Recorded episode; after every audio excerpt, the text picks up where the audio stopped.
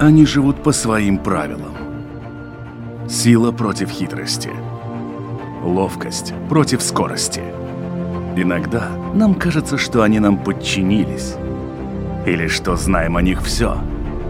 Но чаще это не более чем заблуждение. О нас в жизни животных и о них в нашей жизни. В программе «Дикая натура». Каких животных только не содержат люди в наше время. И если в старину это было обусловлено конкретными нуждами, то сейчас в основном это просто порыв души.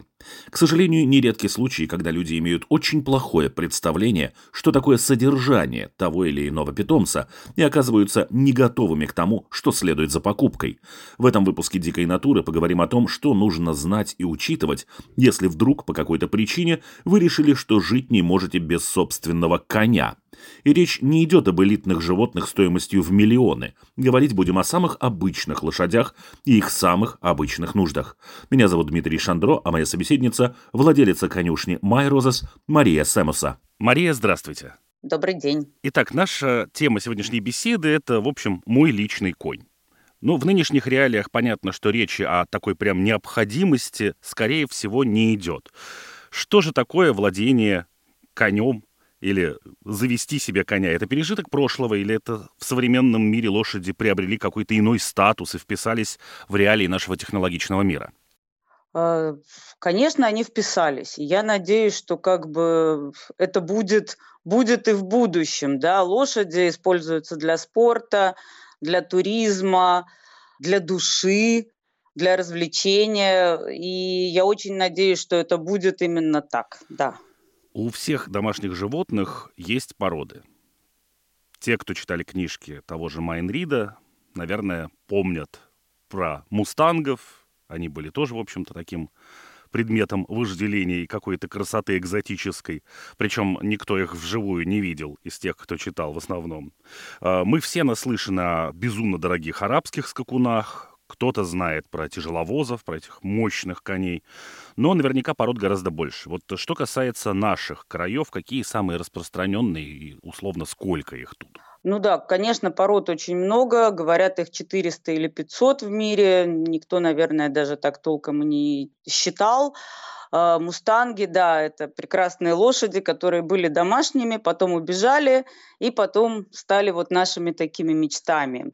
А, в Латвии, ну, спортсмены себе покупают за границей, если им нужна серьезная спортивная лошадь, обычно это какие-то голландские, немецкие породы.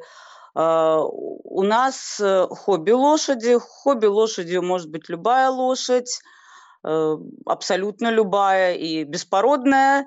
И э, зачастую это литовские лошади, это какие-то так называемые аборигенские лошади, это эстонские лошади, это лошади, которые вот э, в какой-то стране, вот они жили-жили давно-давно, люди ими занимались, и вот у них порода Литва, Эстония, Латвия, кстати, латвийская прекрасная порода, это сильные, красивые животные, которые используются и в спорте, и как упряжные, очень хороши для хобби.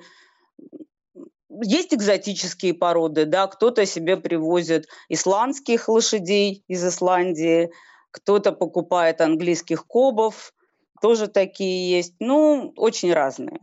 Но такой какой-то вот одной основной породы в Латвии, наверное, нет. Порода ведь это же еще и, как правило, некий темперамент. Ну, по крайней мере, у кота или собаки это так. И если человек руководствуется каким-то обдуманным выбором, то обычно выбирают породу, которая подходит мне, а мой жизненный уклад подходит питомцу. Сможем ли мы ужиться вместе с ним? Какие меня ожидают там подводные камни в плане там темперамента или привычек? В случае с лошадьми, что я должен знать, кроме того, ну, как, в общем, выглядит лошадь? И как бы я хотел, чтобы выглядела моя с точки зрения, не знаю, там, цвета, окраса? Ну да, обычно у людей есть какие-то мечты, предпочтения, но все это очень сложно. Да, конечно, темперамент лошади зависит от породы. Вот те же горячие арабские скакуны, да, они совершенно не годятся для новичка, для хобби, ну и в принципе они, кроме как для красоты, ни для чего другого не годятся. Их разводят арабы для того, чтобы ими восхищаться и любоваться. А, в общем-то, если мы подходим к вопросу о приобретении лошади – это очень сложный вопрос. И, наверное, тут на породу смотреть нельзя. Лошади все разные, как и люди. И может быть одной и той же породы лошадь э, с одним характером и с другим характером. Сложный вопрос. Нельзя сказать, я вот мечтаю о такой лошади, посмотреть ее на картинке и купить. Это будет большая-большая ошибка. Ну, хорошо. Тогда, если все это настолько индивидуально и не упирается в то, что, допустим, вот хочу коня в яблоках, и я пошел искать конкретную породу. При покупке, например, того же щенка есть конкретный совет там прийти и познакомиться там с пометом, познакомиться с родителями этого щенка и каким-то образом понять темперамент конкретно своей собаки, при том, что условно в породе, в общем-то, что-то запрограммировано уже изначально.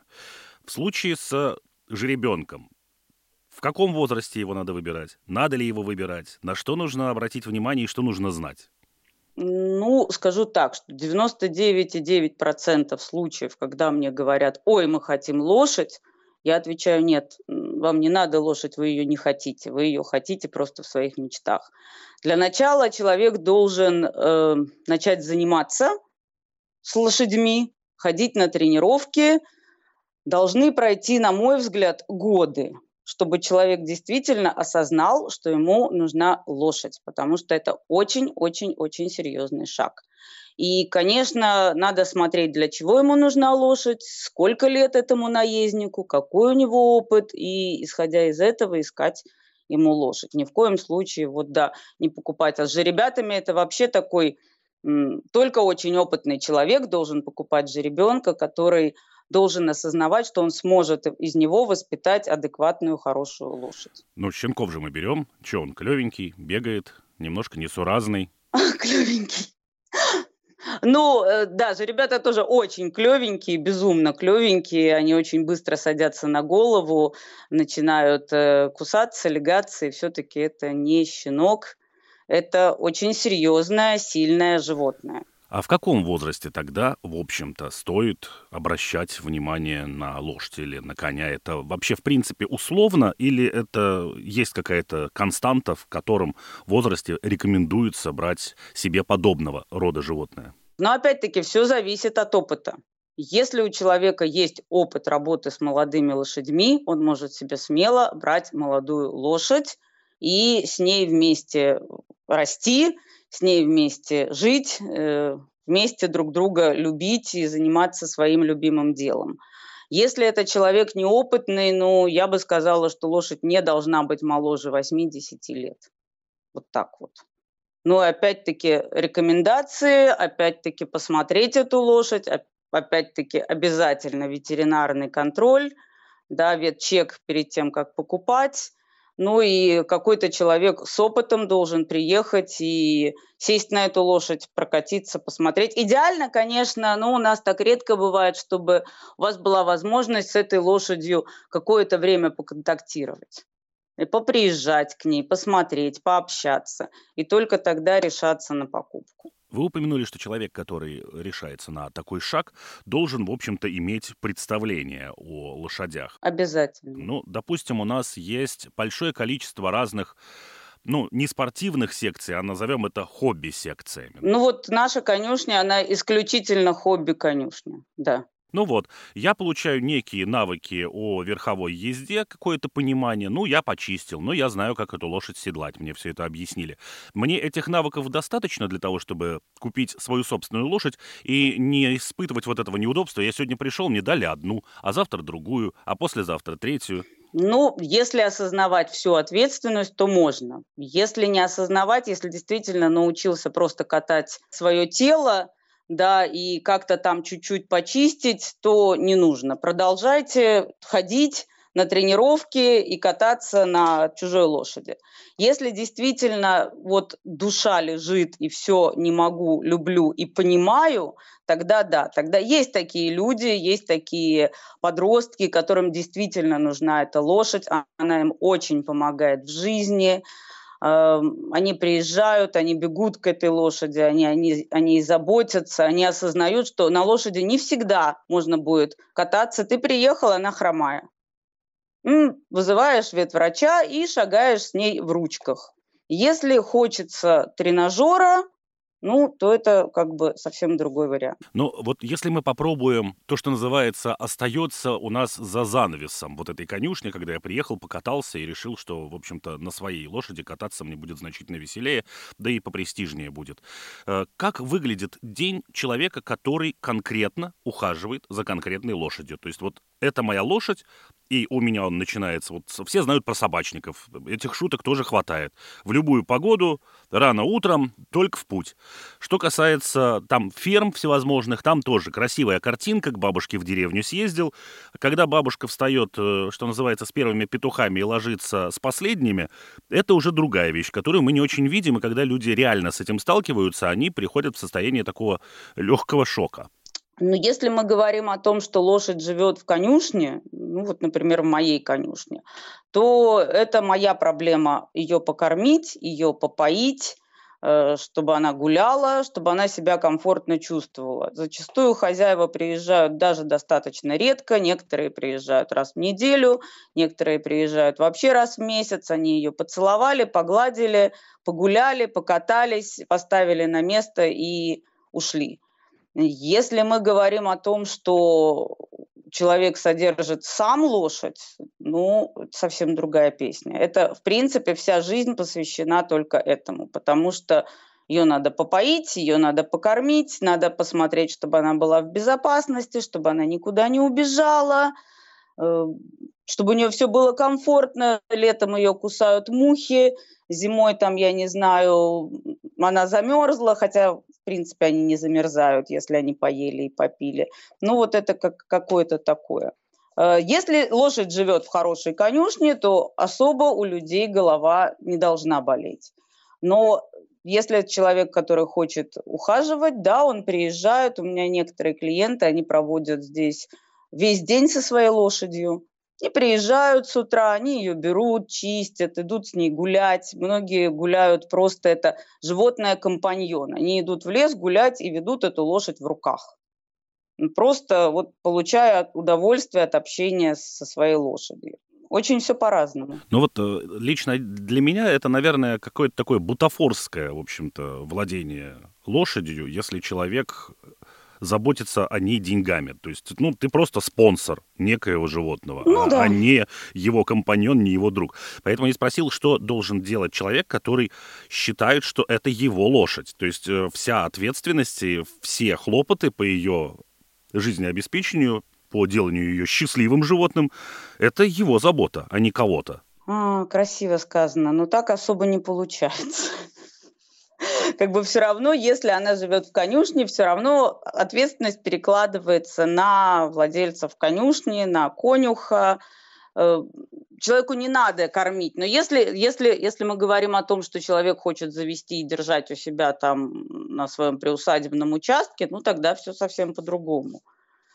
А так, э, в принципе, да, это такое вот удовольствие. Человек приезжает, он седлает, Конечно, ему надо со своей лошадью следить, конечно, ему надо посмотреть, все ли у нее там целое, когда проследить, когда ей надо делать зубы, когда ей надо делать прививки, когда ей надо делать копыта. Ну, человек, который заботится о своей лошади, он об этом помнит. Да, и он действительно об этом печется. Так, прозвучало магическое слово зубы. И тут я не могу уже не спросить. Дареному коню в зубы не смотрят. Причем вообще тут зубы и, и, и зачем коню эти зубы делать? И зачем делать? Хорошо, хороший вопрос. А, Дареному коню в зубы не смотрят, потому что по состоянию зубов можно определить возраст коня. Если тебе подарили старого коня, ну, значит, тебе подарили старого. И нечего смотреть и говорить «фу». То есть, если зубы золотые... Золотые коронки, да. Зубы, да, зубы достаточно золотые. У лошади зубы растут всю жизнь. Э, к старости, годам к 20, они перестают расти, э, начинают стачиваться, и у старых лошадей очень часто такая проблема, если они дожили до старости, э, у них нет зубов. Часто лошадь просто она начинает приходить в какое-то такое, ну, плачевное состояние. Конечно, мы своих старичков очень о них заботимся, мы кормим их кашами, мы стараемся дать им мягкое сено, но все равно старость не радость. Как бы если зубы плохие, конечно, это очень сильно влияет на лошадь. Поэтому всю жизнь мы за зубами следим, раз в год обязательно. Некоторым лошадям надо чаще, раз два раза в год. Приезжает ветеринарный врач, который открывает лошади рот и смотрит состояние зубов. Э, там, где зубы могут, так как они растут всю жизнь и всю жизнь стираются, они могут быть острыми. Поэтому все эти острые края спиливаются. Врач говорит, все в порядке, приеду через полгода или там через год. Вот это тоже такая забота хозяина, чтобы зубы у лошади были в порядке, чтобы она могла качественно жевать, чтобы ей не было больно, чтобы в езде ей не было больно, когда ей вставляют трендель в рот.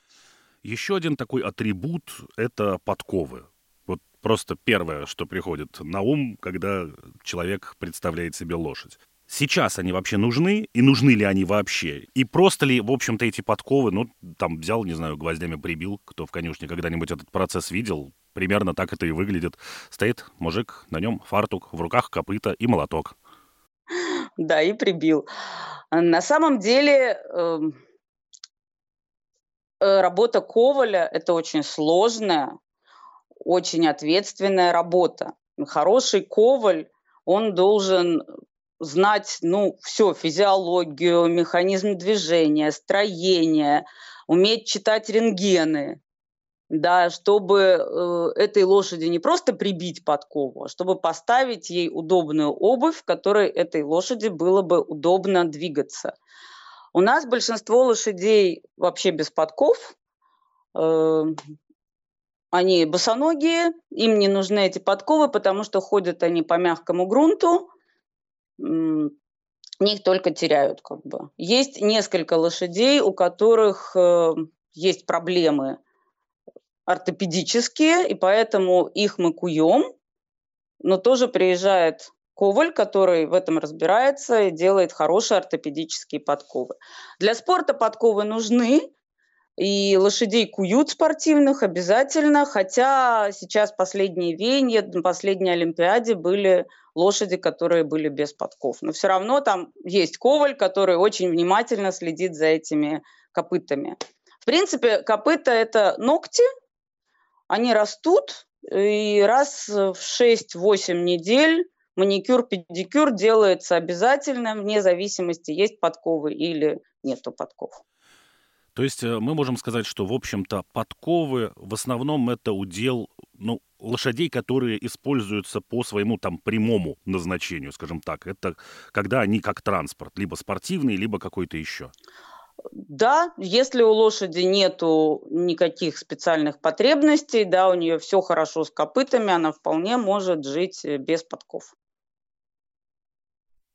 Вы упомянули, что, в общем-то, это так или иначе профессиональный вопрос подковать лошадь, и что, в общем-то, это структура ногтя. А вообще больно лошади, когда эти прибивают нет, подковы? Нет, лошади не должно быть больно, потому что хороший коваль, он эти гвозди он ставит в неживую часть ногтя. То есть как, как и у нас, ноготь отрастает, у него есть живая часть, есть неживая, и лошади больно не должно быть. Это как бы нам так выглядит, что да, вот он там во что-то там прибивает, в эту лошадь, но на самом деле нет. Мало того, что сейчас существует огромное количество современных материалов, э, подковы можно приклеивать можно не прибивать, чтобы не портить структуру ногтя. Это как бы тоже много этих веяний, да, есть у лошадников, кто-то прибивает, кто-то не прибивает, кто-то категорически против. Вот, так что на выбор. Если мы говорим о выборе и вернемся к лошади, коню в целом, важно ли решить, конь это будет, мерен это будет или кобыла, и кому это подходит? как, какой из, какое из состояний коня подходит кому? Какое состояние?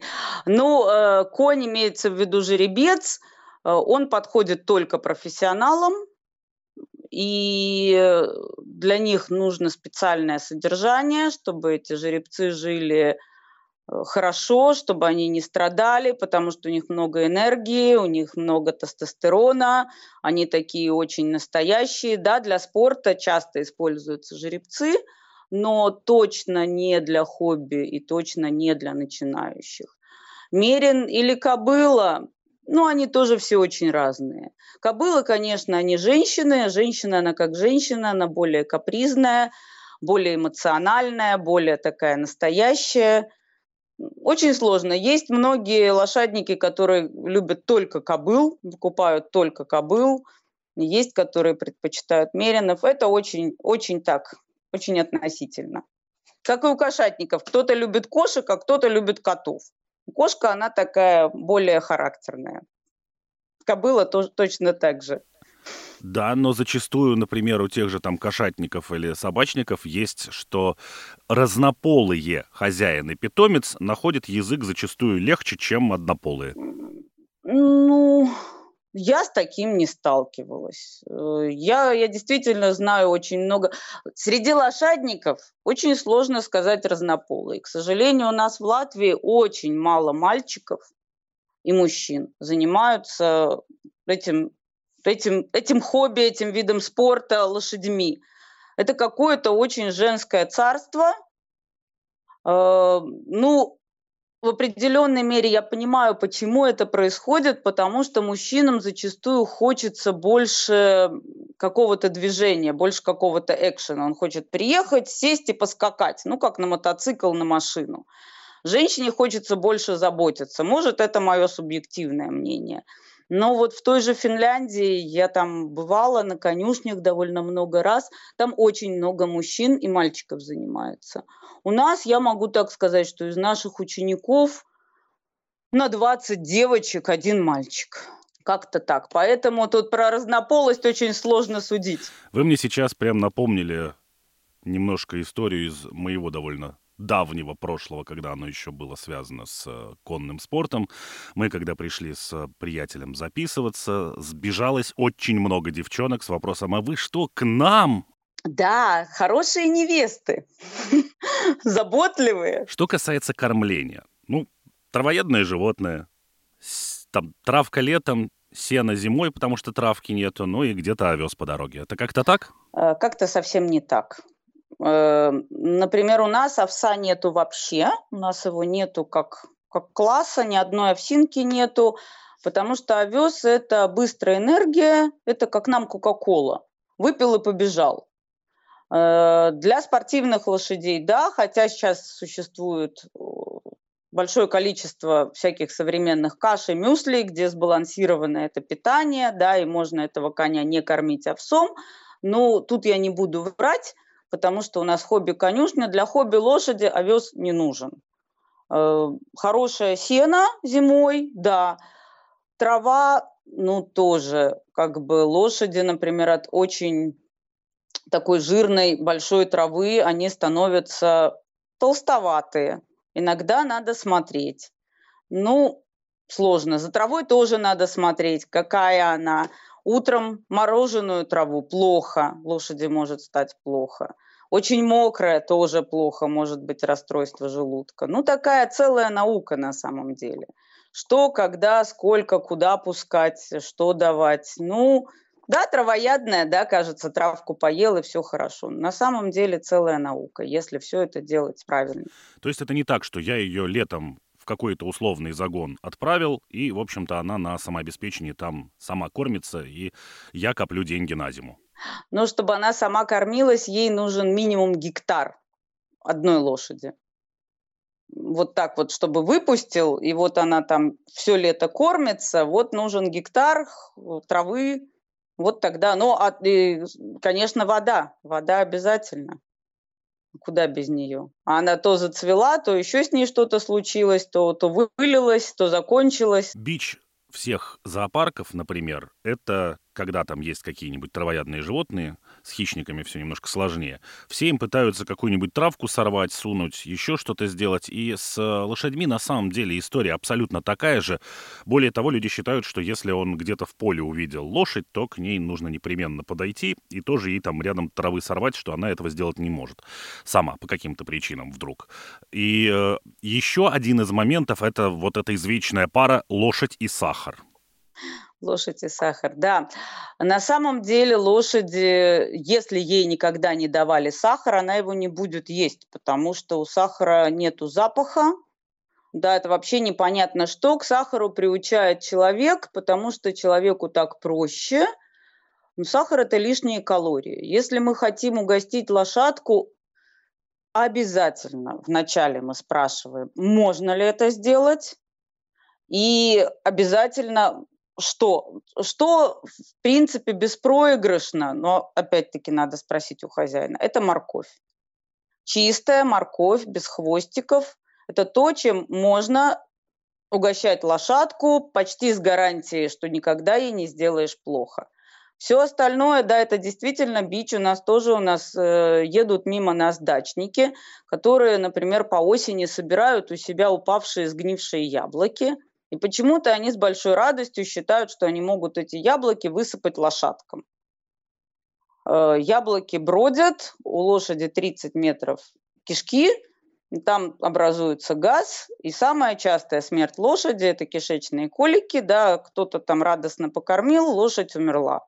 Ну или поехала на операцию в клинику, которая стоит 5 тысяч минимум. А это касается только вот этих вот уже, в общем-то, подпорченных яблок, или к свежим это тоже относится? То есть яблоки вот эти вот, а потому что очень многие, на самом деле, взять и отвести лошадки яблочко, это тоже прям must have. Любых. Все мультики у нас, да, да, все мультики, все, значит, лошадки. Да, лошадкам мы даем яблоки, но мы им даем очень дозированно, сами, приучая их вот по осени, когда начинается большое количество яблок, одно-два яблочка. Какой-то лошади вообще нельзя яблоки. Например, старым лошадям у них э, эмаль такая зубная, очень чувствительная. Им не надо эти яблоки есть, потому что они кислые, так же, как и у людей. Э, это плохо для зубов. Морковь – это единственное, что вы можете действительно вот так достаточно безопасно дать лошади. Никакого хлеба, никакого сахара, капусты, народ что только не привозит. Э, я не знаю, там пирожки с капустой, сосиски, э, да. И что касается чужой лошади, мы никогда не подходим к чужой лошади. Слышала, наслышана от, от своих клиентов этих историй, но лошадь может быть агрессивна, она может э, ненавидеть людей или детей, она может напасть, и в принципе, ну, к чужому. Вот пасется конь, любуемся издалека. Все, ни в коем случае мы не идем, не засовываем ей свои пальцы, не знаю, головы, что там народ только не делает. Ну, да, у нас если к мишкам останавливаются и выходят, что там говорить про лошадей? А если, допустим, рядом с лошадью еще и жеребенок, как дополнительный магнит? Вот э, лошадь, как мама, она может атаковать или она постарается ретироваться? Ну, все зависит от лошади, но может она атаковать, да, она будет защищать.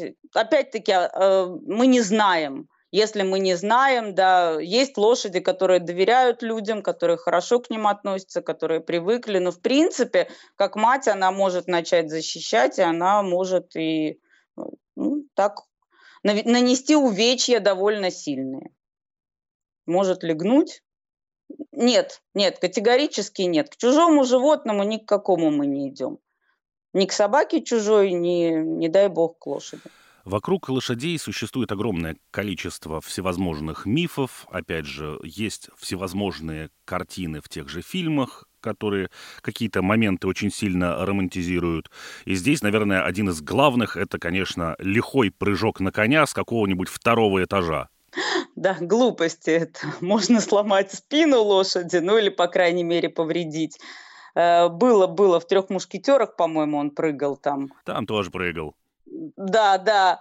Но, по-моему, это, это очень глупо. Во-первых, эта лошадь может испугаться. Нет, во-первых, можно покалечить лошадь. Как бы всадник, но если он прыгает со второго этажа, ну это как бы его, наверное, проблема, что он может сам покалечиться. Вот. Но нет, это ерунда. Есть утверждение, что лошади крайне брезгливы и, например, не будут есть сено, если кто-то на него наступил. Или пить из там ведра, которое что-то там в нем до этого было, и оно там условно чистое, но там не до блеска прям, не, не до стерильности. Э, тоже от лошади зависит.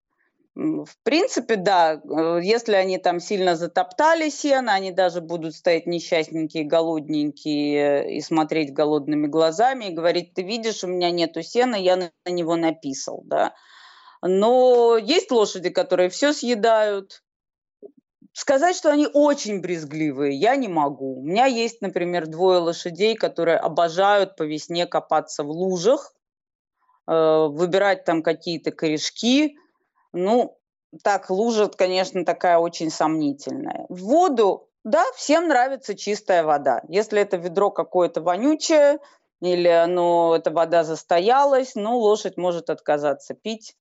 И мы своим лошадям меняем воду каждый день, а то и два раза в день летом.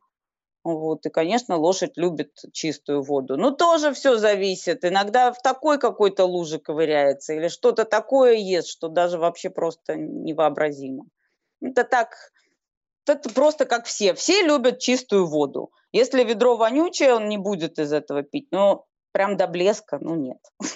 И в завершении, чтобы подытожить нашу беседу, вот рекомендация все же стоит смотреть в сторону покупки своего животного или довольствоваться вот каким-то гостевым абонированием и приходить в конюшни, общаться с лошадьми и не морочить голову ни себе, ни животному? Стоит походить в конюшни, позаниматься и понять. Если действительно вот душа лежит, то, конечно, это прекрасное занятие, но это не только душа, это и финансы, и время, время самое главное и понимать, что эта лошадь, она живет 20 лет, понимать, что она станет старой, понимать, что в какой-то момент, может быть, она не сможет вас больше возить, и вам надо будет о ней заботиться.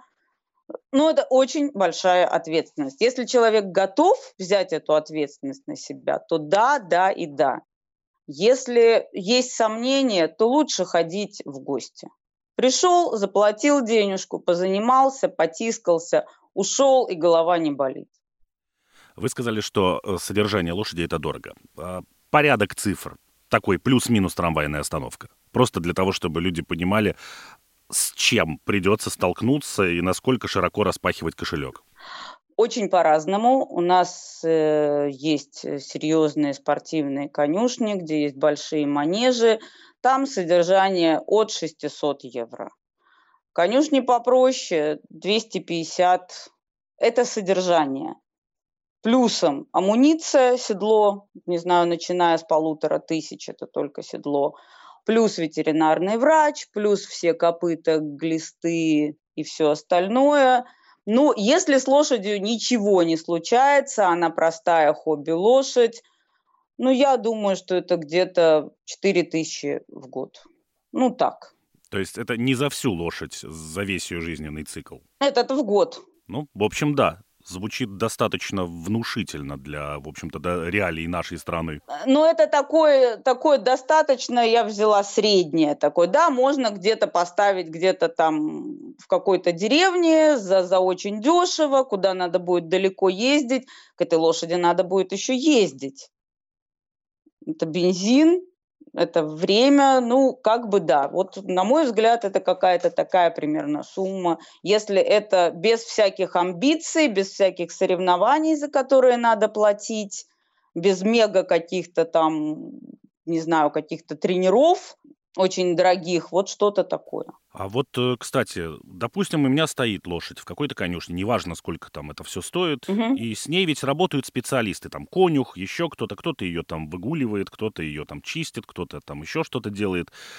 Э, Лошадь понимает, что ее, в общем-то, компаньон, друг, товарищ, брат и хозяин это не тот, кто с ней занимается, а тот, кто к ней периодически приезжает. Или, в общем-то, получается, что со стороны лошади она ко мне и чувств никаких-то не испытывает, просто потому что она меня не знает. Но обычно самый-самый лучший друг э, лошади– это конюх, который ее кормит и ничего больше от нее не требует.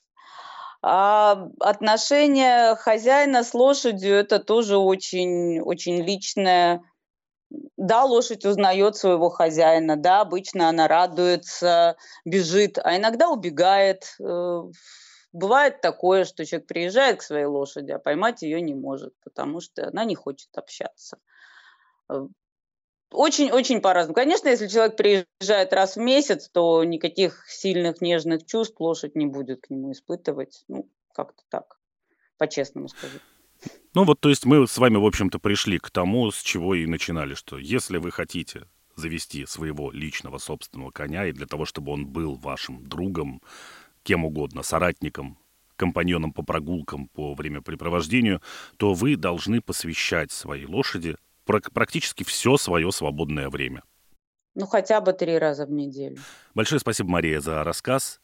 Я надеюсь, что чуть более осмысленно мы будем подходить к тому, что такое лошадь, конюшня и что такое владение лошадью, что это не просто волосы назад и все это галопом куда-то на закат. Да, на закате, да, на закате волосы назад галопом, да, классика. Всего доброго, до свидания. Да, спасибо вам большое, Дмитрий, да, до свидания.